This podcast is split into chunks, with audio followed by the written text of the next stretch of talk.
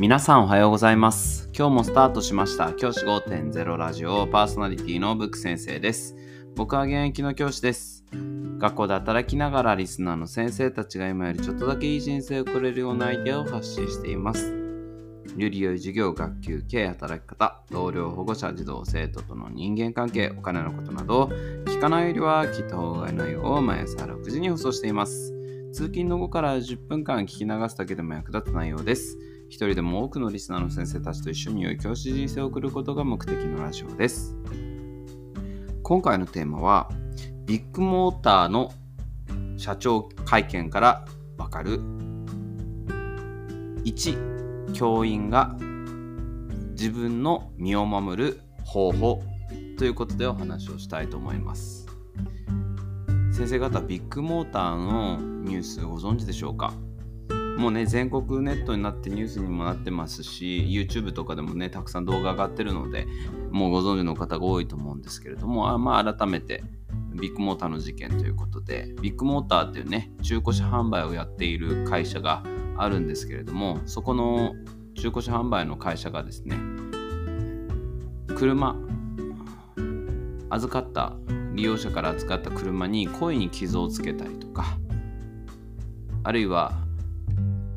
水増しでね、あのー保険金を請求したりとかそういうようなことが日常的に行われていたということが大きな問題になっております。ね、あの預かった車検とかでね預かったりする車もあったりとか事故車とかでねあの修理に来る車もあるわけですね。中古車販売店にもね。その車にですね故意に傷をつけたりとかっていうことが実際にあったようです。こういったことがですね、あのー行われている中で、えー社長の金重さんというおっしゃる方が会見を行いました。でこの会見の中でですね、え全く知らなかったと。この不正が行われていたことを全く知らなかったとおっしゃったんですね。あくまで板金部門、その修理とかを行う板金の部門の人が勝手にやったことで自分たちは知らなかったっていうことをおっしゃっていました。いや、僕はもう本当にびっくりですよね。うん、管理職、まあ、いわゆる学校で言えば校長、教頭なわけですが、学校でやってる活動で例えば知らなかったって言ったらどう思いますか？例えば授業で理科の授業でこんなことをやりました。でその授業中に例えばあのー授業の中でこう良かれと思ってやったけど授業と関係ないことをしてしまったというふうになものがあったとしましょう。例えば授業と関係なく外で遊んでいましたと。で保護者からクレームが入りました。でそれを校長教頭が「いや知らなかったんです。それは勝手にやったことですから」って言われたら保護者の人どう思いますかね。僕はそれを保護者の立場で言われたら「なんだお前は？お前らの立場は何なんだよ？管理しろよ」って言いたくなりますよね。知らなかったじゃ済まされないですよね。っていうことなわけですよ。そうですよね。例えば体育の授業で関係のないところでねすかあのーていうんですか？えっ、と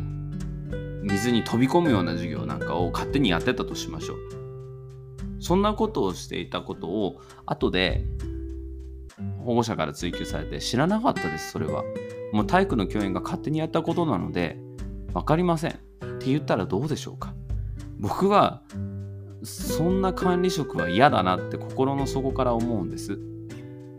でこういうことってね結構ね起こるんですよ。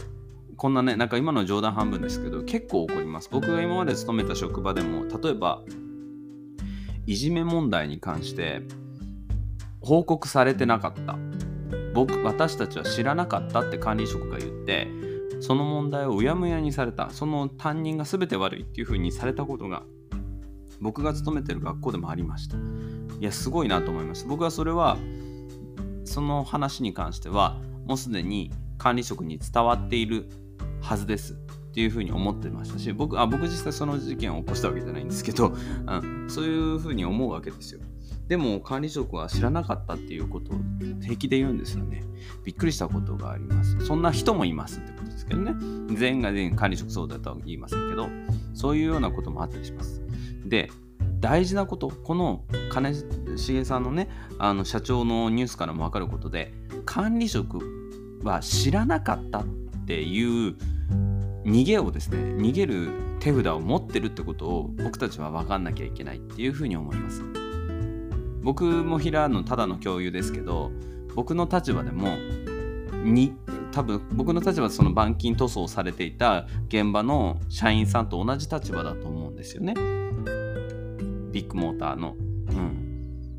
その社員さんの立場でそんなことを言われてしまう可能性がある。そういうふうなリスクを背負わなきゃいけないっていうことを僕たちは理解しなければいけないんだなっていうふうにこのニュースを見て改めて思いました。そして改めてじゃあ